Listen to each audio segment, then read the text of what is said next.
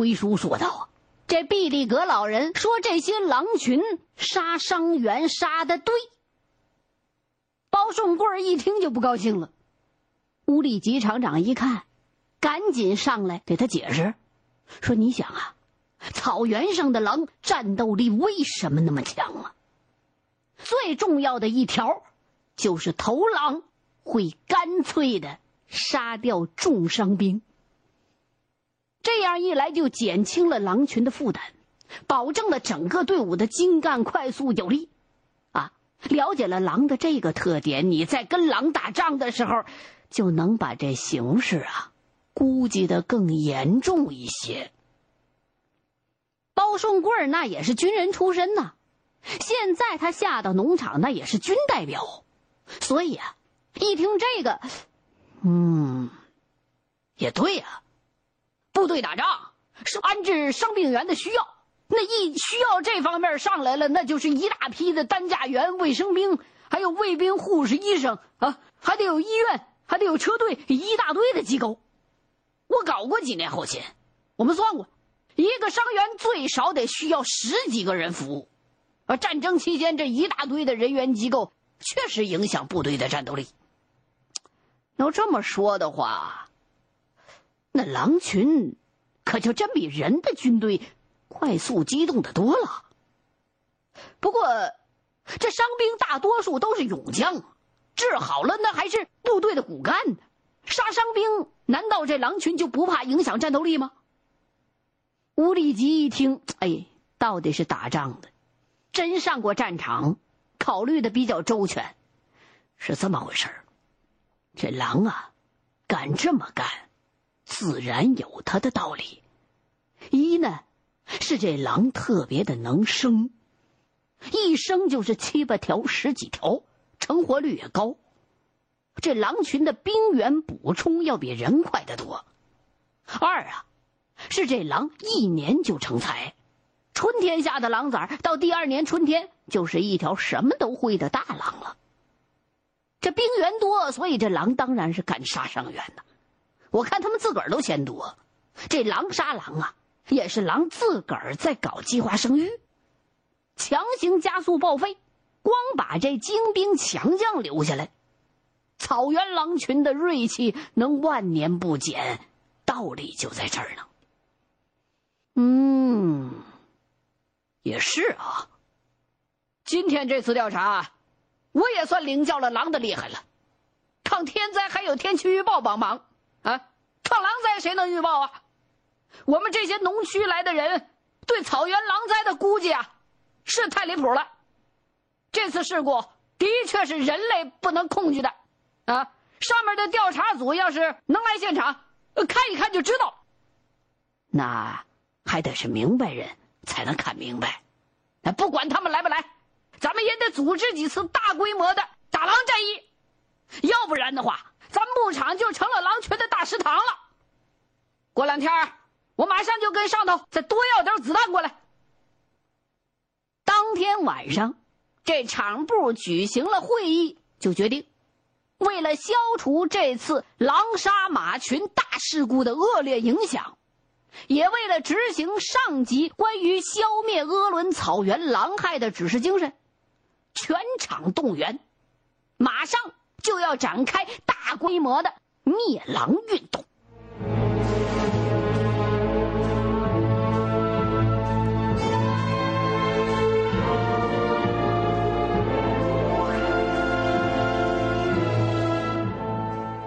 包顺贵在会议上把这决定一宣布，牧场的厂长乌力吉点点头：“行，我呀，先带点人，到那些死马的旁边啊，多下些狼夹子，糊弄糊弄狼群。啊，头狼一看到新埋的夹子，准保以为人只想守不想攻。这回咱们进攻之前就下夹子，再精的头狼也得犯迷糊。”要能夹住几条狼，狼群就得懵。远远的看着那些死马冻肉的，他想吃又不敢吃，想走又舍不得走。到时候啊，咱们再悄悄的上去，猛的一围，准能围着不少狼，八成还能打着几条头狼呢。包顺贵现在也知道，必须有些事情得听专家的了。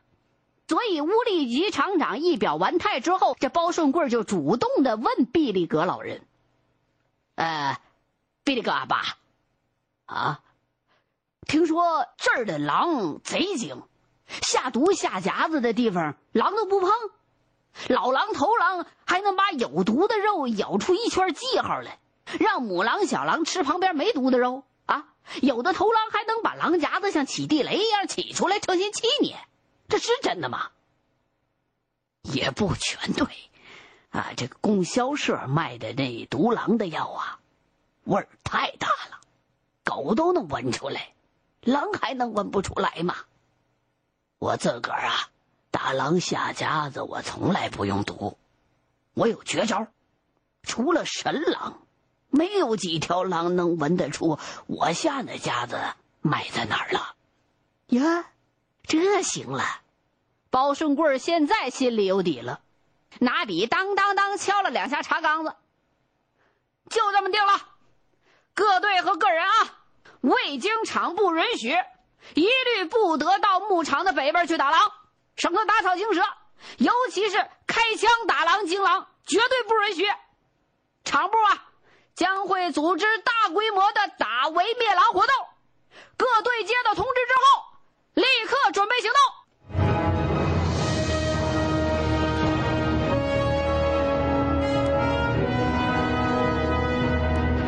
这总部一下命令，各个生产小组、生产大队的牧民都开始选马、喂狗、修杆子、磨刀、擦枪、准备子弹，一切是平静有序，忙而不乱。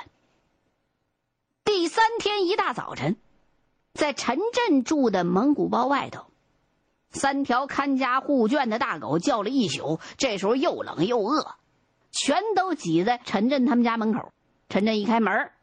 这猎狗晃晃，呜就扑上来了，把两只前爪就搭到他肩膀上，舔他下巴，这跟你要东西吃呢。陈震从包里端出一大半盆吃剩的手把肉的骨头，倒给他们。那三条狗把这骨头一抢而光，咔吧咔吧的就开始吃。陈震又从肉盆里挑了几块肥羊肉，给那刚生了小狗的母狗伊乐单独喂。这一乐呀，头长身长腿长，腰细毛薄，这烈性非常强，速度快，转身快，能掐会咬，属于是猎狐狸的高手啊，不是高手，应该叫高狗。陈震所居住的这蒙古包啊，还有一条狗，强壮高大，是条黑狗，本地的蒙古品种，吼声如虎，是凶猛玩命。浑身伤痕累累，脸上原来有两个像狗眼睛那么大小的圆形的黄色的眉毛，可是其中有一条眉毛啊，好像让狼给抓掉了，现在就剩这一个了。跟那俩眼睛一配，这脸上好像长了三只眼。所以啊，陈震还有都住在一个蒙古包里边的同学，这杨哥就管他叫二郎神。这头凶神恶煞一般的大狗。来历不凡。他是陈震呐，去供销社买东西的路上捡来的。那天在回家的路上，这陈震就总觉得背后有一股寒气，拉车那牛也是一惊一乍的。他一回头，哎呦，发现身后有一条巨狼一样大的丑狗，吐着个大舌头，耷了个脑袋。一声不吭的在后头跟着，把他吓得差点从那牛车上掉下来。他用那赶牛棒轰他，赶他，哎，这狗不走，一道就跟回家来了。他们这生产小组有几个马官认得这条狗，说这条恶狗啊有咬羊的恶习，被他的主人打出家门了，流浪在草原上，是个流浪汉，快两年了。大雪天呢，就在破圈呢墙根底下憋屈着。白天自个儿出去打猎去捡狼食，要不就跟独狼抢食吃，跟野狗差不离儿。后来他自个儿啊找了几户人家，都因为他咬羊又被打出家门去好几次去。要不是牧民念着他咬死过几条狼，早就把他给打死了。草原上这规矩啊，咬了羊的狗必须处死，以防家狗变家贼，家狗变回野狼去。这不就扰乱了狗和狼的阵线了吗？也可以对其他野性未泯的狗以儆效尤。所以这牧民都劝陈震把他给赶出去。但陈震觉得这条大黑狗啊，太可怜了，也对他十分的好奇。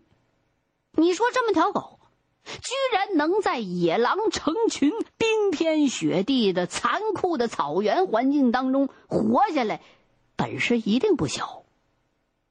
所以他就跟牧民说了：“我们知青包里的这狗啊，都是猎狗啊，年纪还小，正缺。”这么大个头的恶狗看家护圈，不如啊，先给他判个死缓，先把他留下，以观后效，表现如何，咱们再看，行不行？他要是再咬死羊，我赔你们。几个月过去了，哎，这二郎神还真就没咬过羊，但陈震也看得出来，这条大恶狗是忍了又忍。自个儿主动离羊群远远的。陈震听毕力格老人说呀，原来呀，这几年草原上来了不少打零工的盲流，把草原上为数不多的流浪狗都快打光了。他们把那野狗骗到土房里吊起来，灌水呛死，然后再扒皮吃肉。看来这条大恶狗也差点是被人给吃了。所以就再也不敢流浪，不敢再当野狗了，他得找个护主了。这条大恶狗，夜里头看羊护圈的吼声是最凶的，拼起来是最狠的，嘴上常常挂着狼血。他这么一来，一冬天过去了，陈震、杨克他们家这羊群呢，很少被狼掏了，被狼咬了。陈震的蒙古包里，其他几个知青对二郎神也都很友好，总把他喂得饱饱的。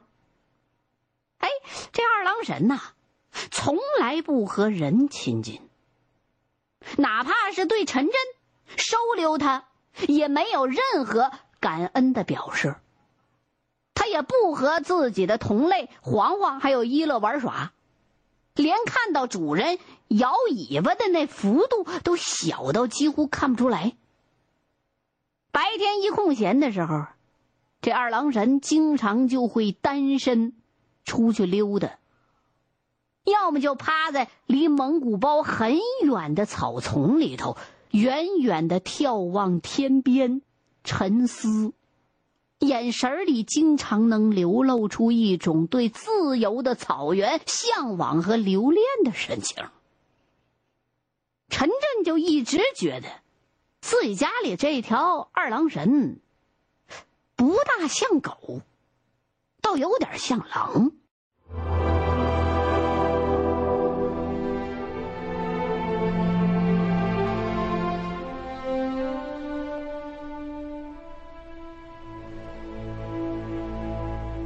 陈震在蒙古包外边继续喂狗，他等着杨克和高建中起床呢。他身后头这蒙古包啊，一共住了他们四个同班同学，在一起住了能有一年多了。这四个人，这四个知青，是一个马官一个牛官两个羊官这当马官的呀，就是好强而又精干的张继元。高建中呢是当牛官一个人放一百四十多头牛。陈震和杨克是合管着一群羊，这一群羊就是闻名全国的鄂伦大尾羊，一共是一千七百多只。放羊对于陈震来说有个好处，总是独自个儿一个人在草原上，就总能找到静静思索的时间。他从北京带来两大箱名著，那时候文革呀，这些书要么就封存在图书馆里边，要么在个人手里边。这要是发现了，就得撕了、扯了、烧了，那叫破四旧。他自己带来这两大箱子宝贝儿，再加上杨克的一箱精选的史书和禁书，他这个杨官啊，就可以学杨的那反刍法来消化他们了。白天放羊的时候，就可以一目十行，用这个时间来读几页书。为啥还一目十行？他不时间有的是吗？不是这样，那地方有狼啊，他必须在确定周围没有狼的情况下才敢看书。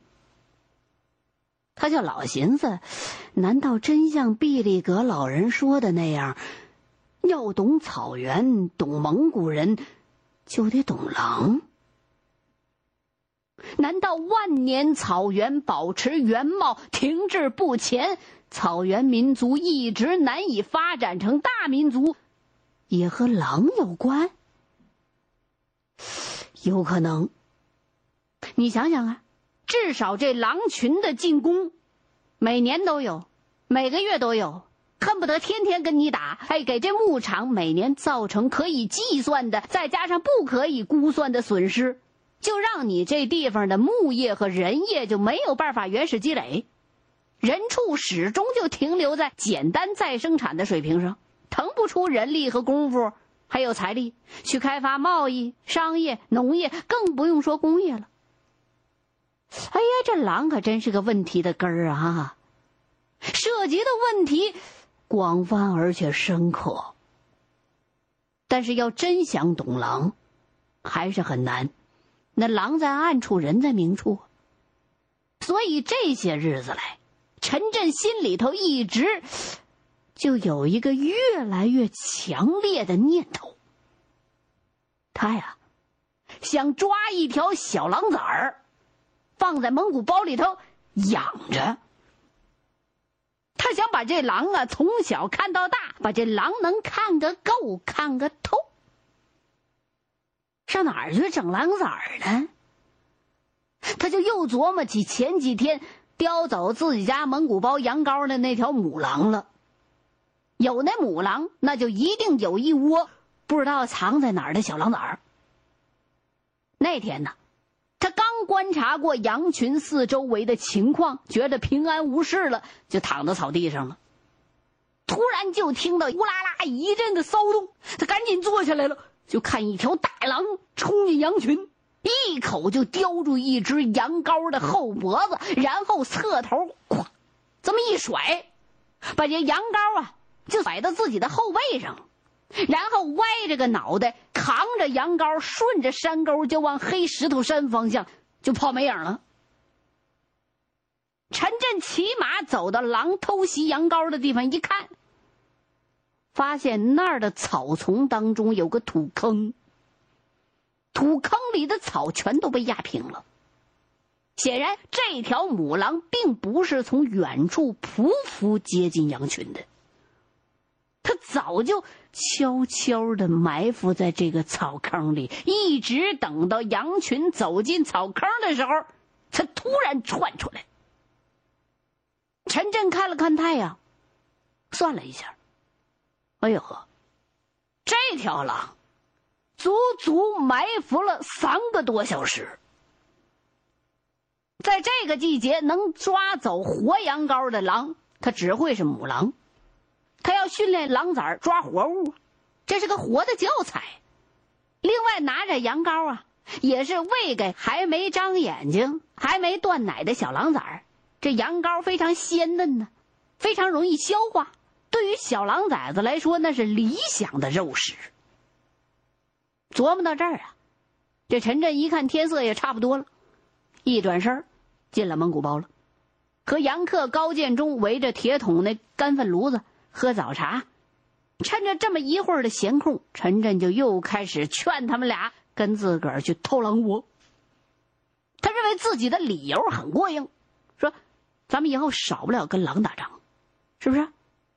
养条小狼，才可能真正的摸透狼的脾气，那不就知己知彼了吗？”高建中一听，我说：“啊，掏狼崽可不是闹着玩的。”前几天，兰姆扎布他们掏狼洞熏出一条母狼来，那母狼跟人都玩命了，差点没把他胳膊咬折。他们一共三个马倌牛倌，七八条大狗，费了好大劲儿才把那母狼打死的。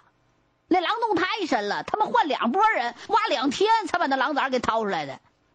牧民说：“狼洞狼洞，十洞九空，还经常搬家的。牧民挖的一窝狼崽都那么难，咱能挖着吗？”高建中反对。杨克倒是挺痛快，哎，我跟你去，我有根铁棒子，头都磨尖了，像把小沙枪，要是能碰见母狼，我就不信咱俩打不过一条狼。再带上一把砍刀，再带上几个二踢脚，咱们连砍带炸，准能把这狼赶跑。嘿 呦，你臭美吧！刘神狼把你抓成个独眼龙，没事儿，我命大。学校那回武斗，我们第一组五个人伤四个，就我没事儿。办什么事儿不能前怕狼后怕虎的。兰姆扎布老说我是吃草的羊，他是吃肉的狼。咱们要是自个儿独立掏出一窝狼崽来，你看他还敢说我是羊了？我豁出一只眼也得赌这口气。陈震一听，好啊，行，说定了，可不许再反悔哦。行，哎，你说什么时候去？那咱们吃完饭就去，先侦查侦查。好嘞，在蒙古包外头。吃完饭的陈震和杨克正在这备马鞍呢，就听到马蹄声响。原来呀，是毕力格老人的孙子巴雅尔骑着一匹大黄马跑过来了。陈哥哥，什么事啊？巴雅尔，爷爷说让你去他家。哎，阿爸让我去，这么有急事儿，没准啊和围狼有关系呢，正好可以跟阿爸讨教讨教掏狼崽的技术和窍门。那行，那你去吧。于是陈震就骑着马，跟着巴雅尔来到了毕力格老人的蒙古包。还没下马呢，陈震就闻到老人的蒙古包里飘出一股浓浓的肉腥味儿，不像是羊肉味儿。哎呀，这煮什么呢？陈震赶紧下马进包。这毕力格老人一看那挑门帘进来了，嘿，慢着啊，慢着啊！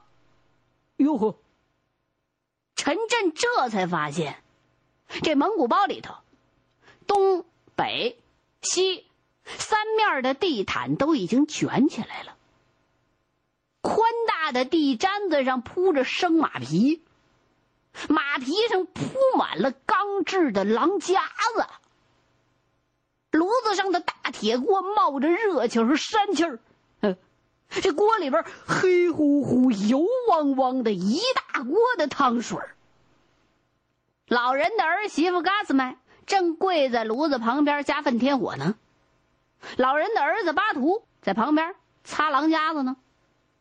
您您这煮什么呢？想煮狼夹子吃啊？您老牙口好硬啊！哈哈哈哈哈你呀，猜着了一半儿。我是在煮狼夹子，不过我的牙口可不成了，是狼夹子的牙口好。你看看，这夹子是不是满口钢牙呀？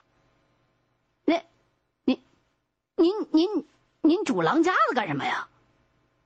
夹狼啊！来，我来考考你。你闻闻，这是什么肉的味儿啊？不知道。这是马肉，是我从袍子那边捡回来的。煮一大锅马肉汤，再用肉汤煮狼夹子，你知道这是为了什么呀？啊？为的就是煮掉架子上的铁锈味儿。啊！嘿，得，这下狼该踩进夹子里去了。狼还是斗不过人。你要是这么想啊，就还斗不过狼。啊？这不，这不都煮透了吗？狼的鼻子比狗还灵，有一星半点的嗅味和人味啊，那你就瞎忙活了。有一回啊，我把那夹子弄得干干净净的，一点锈味、人味都没有。可到了啊，也没夹着狼。我想了半天，才想起来，那天呐，我下完了夹子，不小心咳出一口痰去。我要是连血带痰一块捧走，也就没事了。可是我呢，在那雪地上啊，踩了一脚，又扒了些雪啊，就盖到那痰上了。想着没事可还是让狼给闻出来喽。啊！那狼的鼻子也太厉害了吧！狼有灵性，有神助，有鬼帮，难斗啊！陈震刚想顺着鬼神这话茬往下问，就看毕里格阿爸从这锅里边捞狼夹子了。那狼夹子特别大，特别沉，一口大锅只能煮一个夹子。您想想，它得有多大个？陈震帮老人用木头棍子把这夹子捞出来，放到一块油乎乎的麻袋上，然后又下了另外一只夹子。昨天呐，我让全家人先擦了一天的夹子，我先煮过一遍了，这会儿是第二遍。哎呀，这么费劲呐！这差不多了吧？这还不成，待会儿啊，还得用马鬃蘸着炼好了的马肠子油，再擦两回，这才能用。直到下夹子的时候啊，还得戴手套，上干马粪。啊，这家狼，这家狼也太费周折了。那可不啊，打狼跟打仗一样，心不细，可不成。欲知后事如何？欢迎您继续收听由清雪为您带来的现代评书《狼图腾》。